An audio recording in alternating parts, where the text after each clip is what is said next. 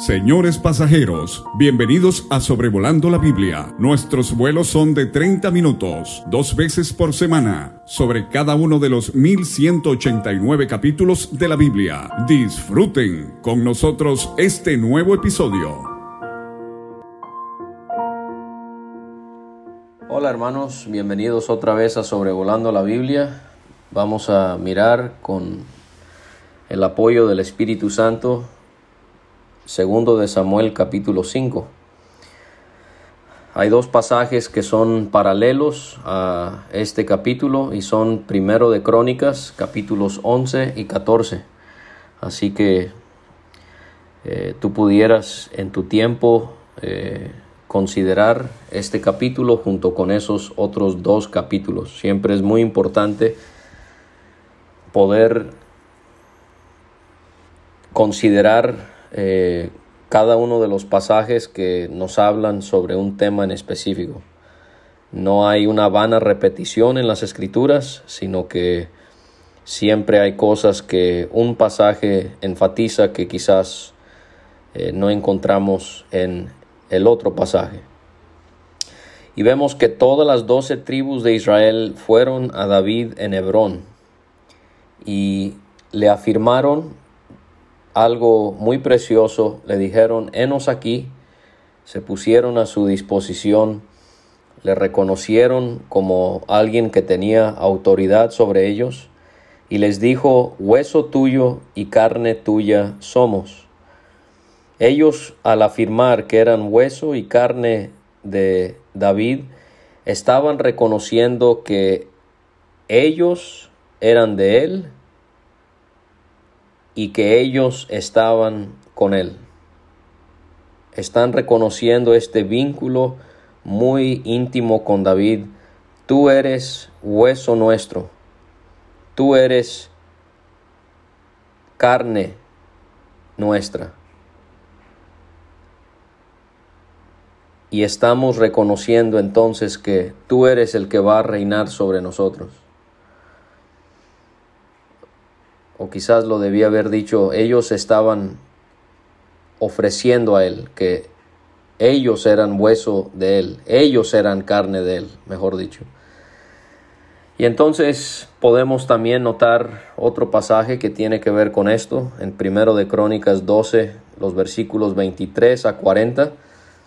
Sería bueno que los analizaras para ver eh, la lista de aquellos que fueron a David en esta ocasión.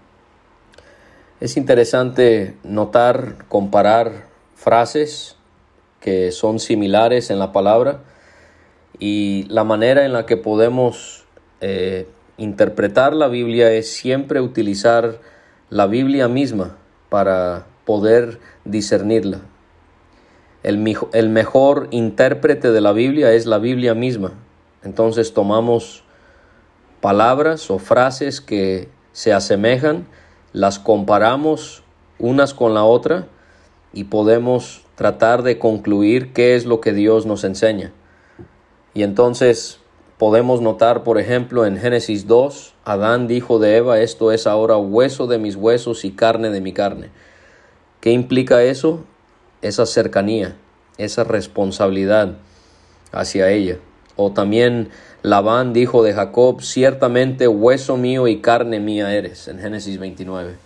Y entonces podemos concluir que cuando estos hombres le dijeron a David que eran eh, hueso suyo y carne suya, están enfatizando este deseo de que ellos eran de él, que ellos estaban con él y que ellos querían que él gobernara sobre ellos.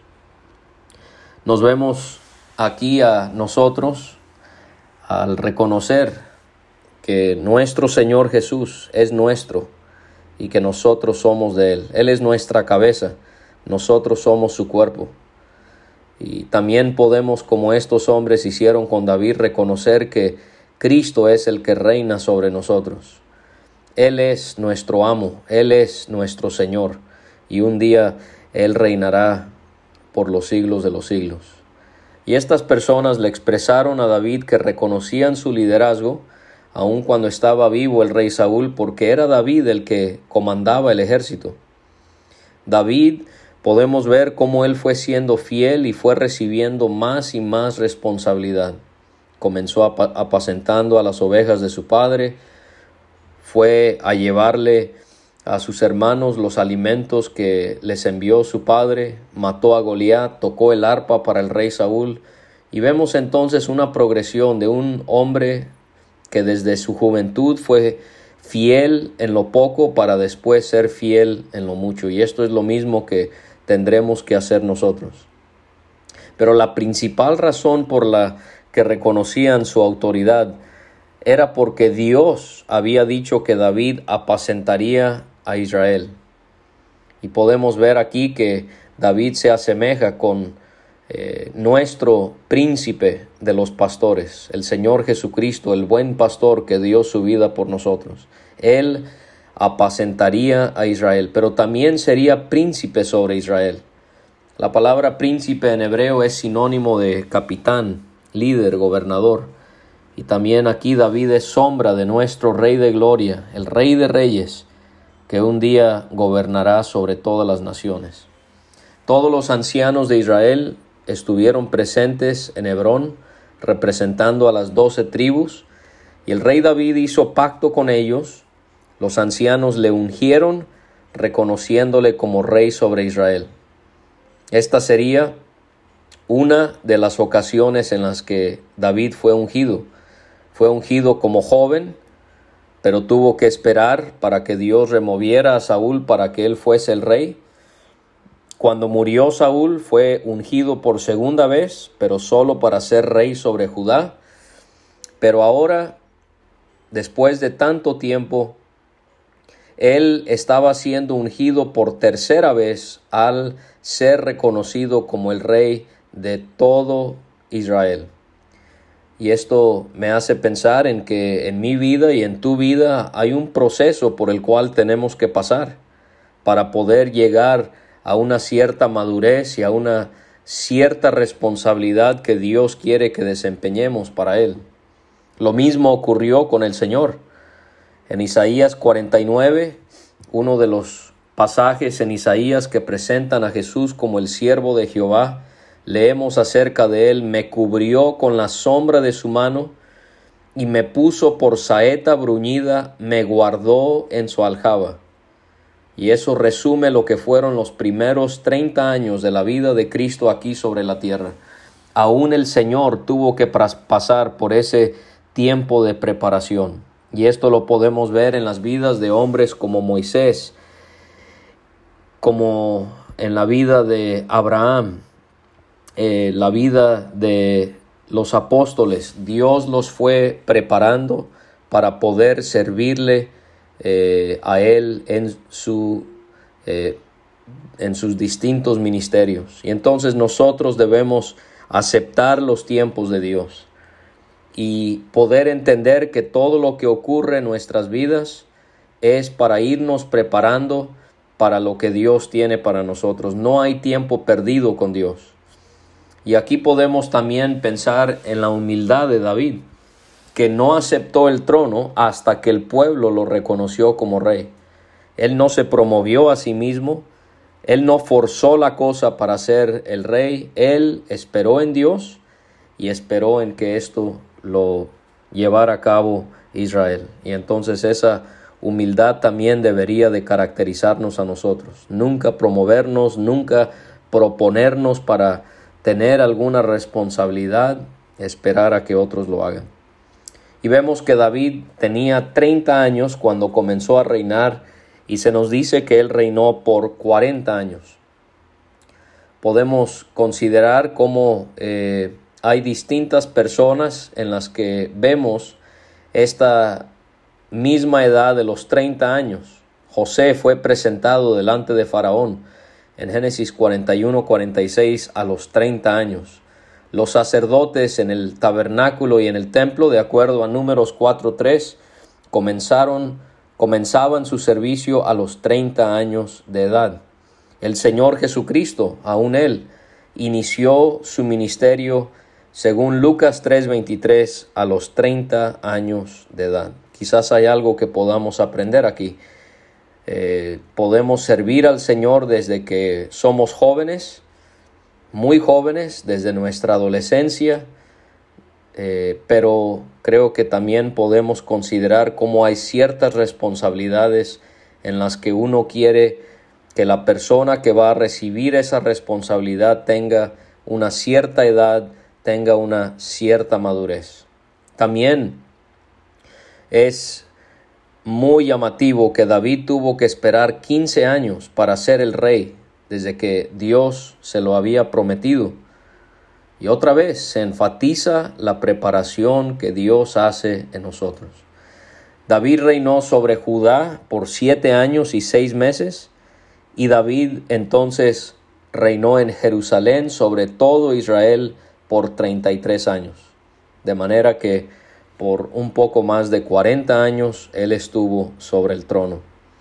Y al ser reconocido como el rey de Israel, el rey David marchó con sus hombres, sus soldados a Jerusalén para enfrentar a un pueblo llamado los Jebuseos.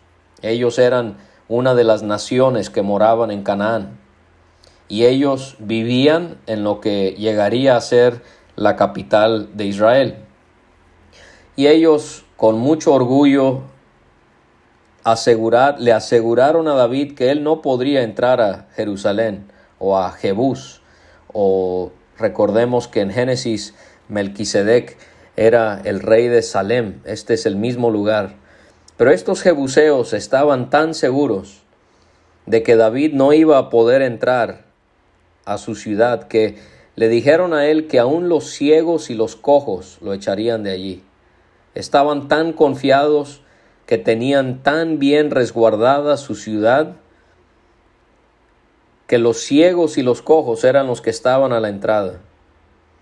Y aquí podemos ver una semejanza entre David siendo humillado de esta manera con el vituperio, con las injurias, con las humillaciones que nuestro amado Señor sufrió de boca de aquellas personas a lo largo de su vida y especialmente en su crucifixión.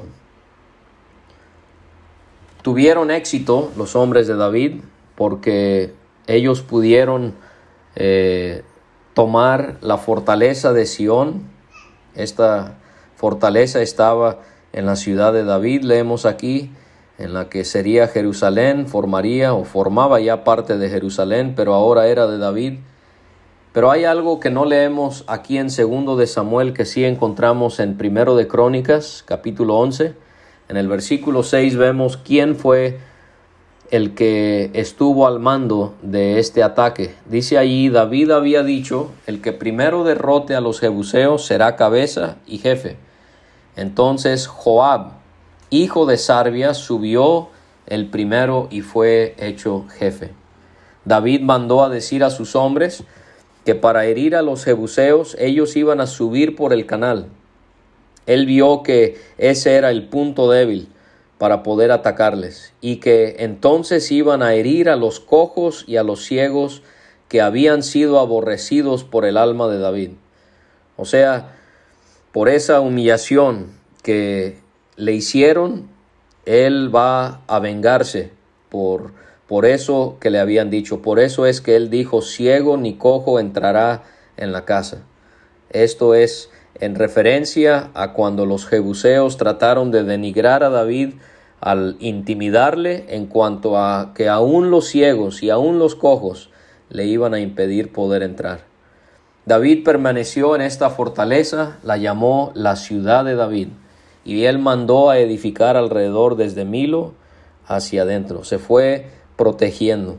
Dios estaba con él, por eso es que él pudo hacer todo esto, porque Dios estaba con él y le prosperó al ir avanzando y engrandeciéndose. David podía vencer y conquistar porque Jehová, Dios de los ejércitos, era el que peleaba por él. No era David, era Dios, el Dios de los ejércitos, que peleaba por él y que vencía a sus enemigos.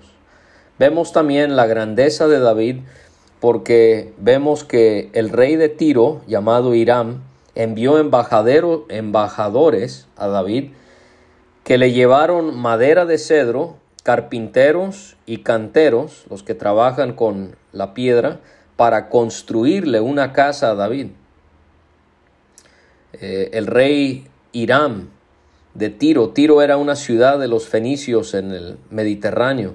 Este mismo rey estaría involucrado en la construcción del templo en los días de Salomón. Pero aquí vemos la grandeza de David porque aún como, como un rey gentil, está reconociendo la grandeza del rey de Israel.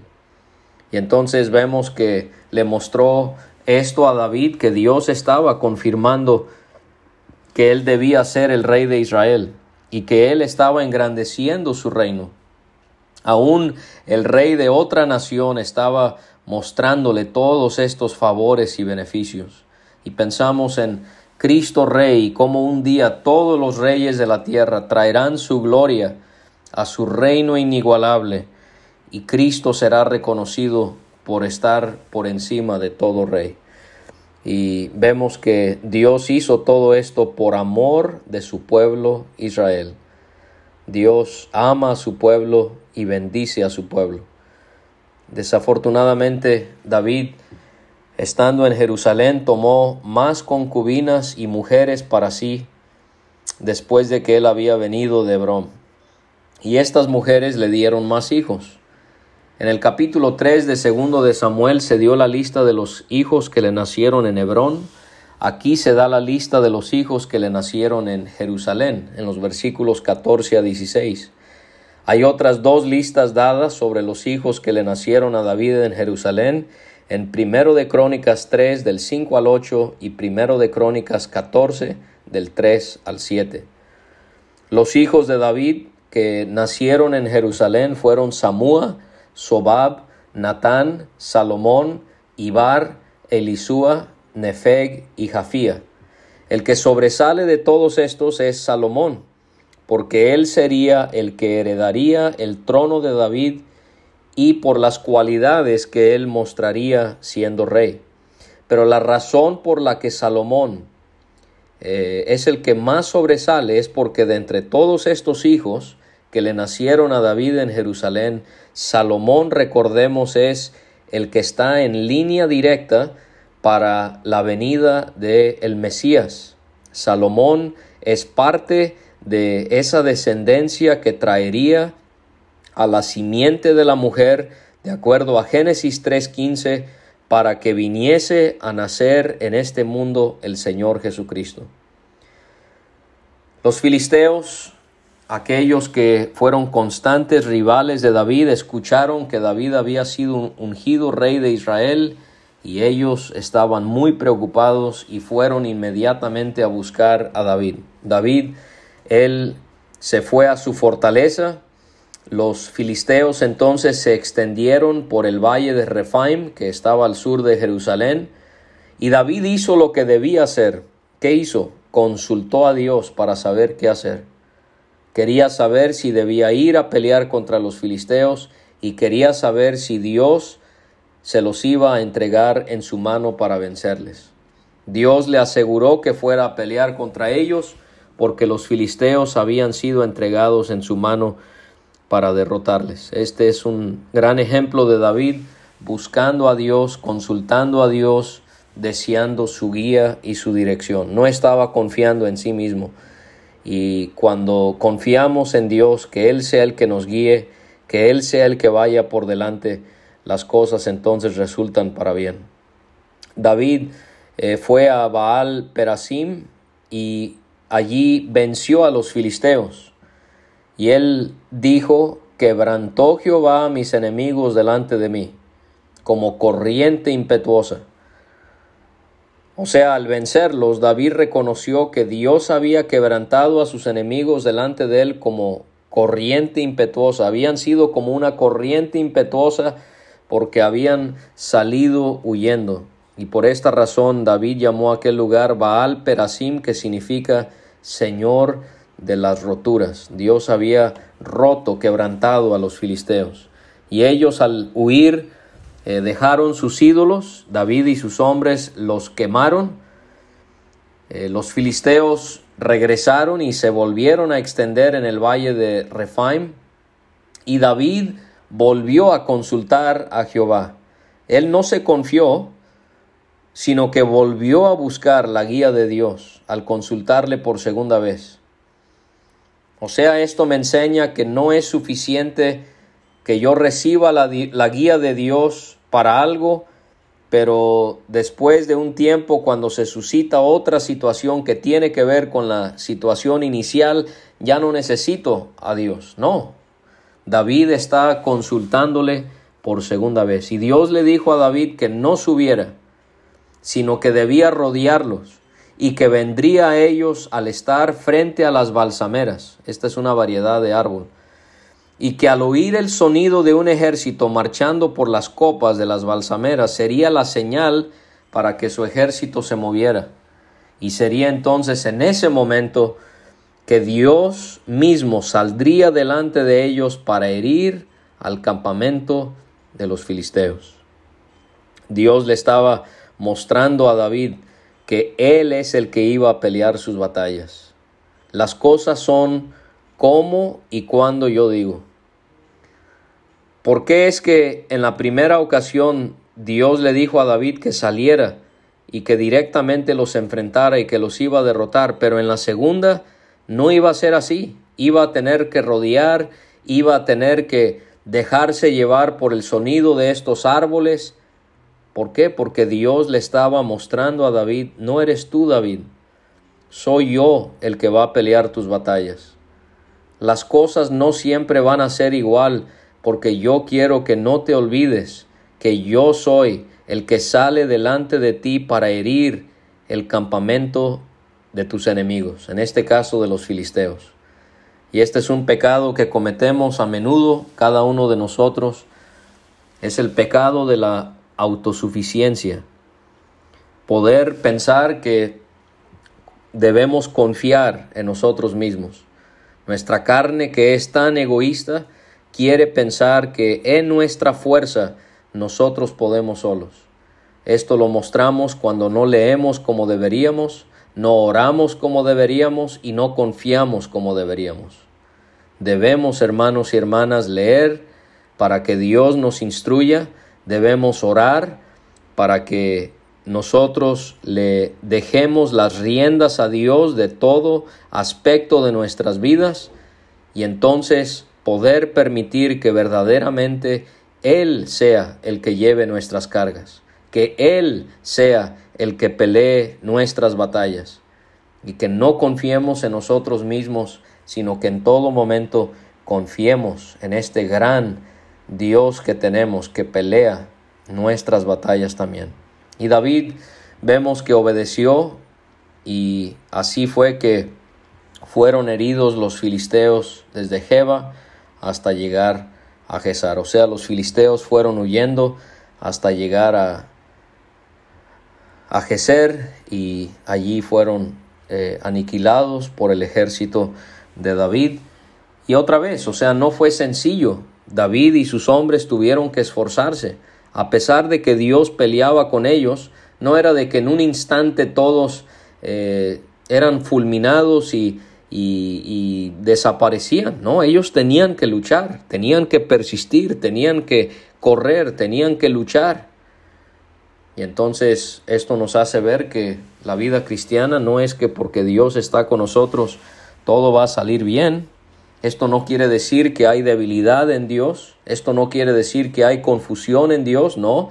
Él es nuestro Dios fuerte, Él es nuestro Dios sabio, infinitamente sabio, infinitamente poderoso y Él, Él nos prueba, Él nos ayuda, pero Él también quiere que nosotros actuemos para que nosotros al final podamos concluir, yo soy débil, yo soy débil, pero mi Dios es fuerte y yo puedo confiar plenamente en Él. Gracias por acompañarme. Deseo que estas sencillas palabras de estudio sobre segundo de Samuel capítulo 5 le, sean de bendición a cada uno de ustedes. Les saludo, soy David Alves Hijo. Un fuerte abrazo a todos. Recuerden que el Señor muy pronto vendrá por nosotros.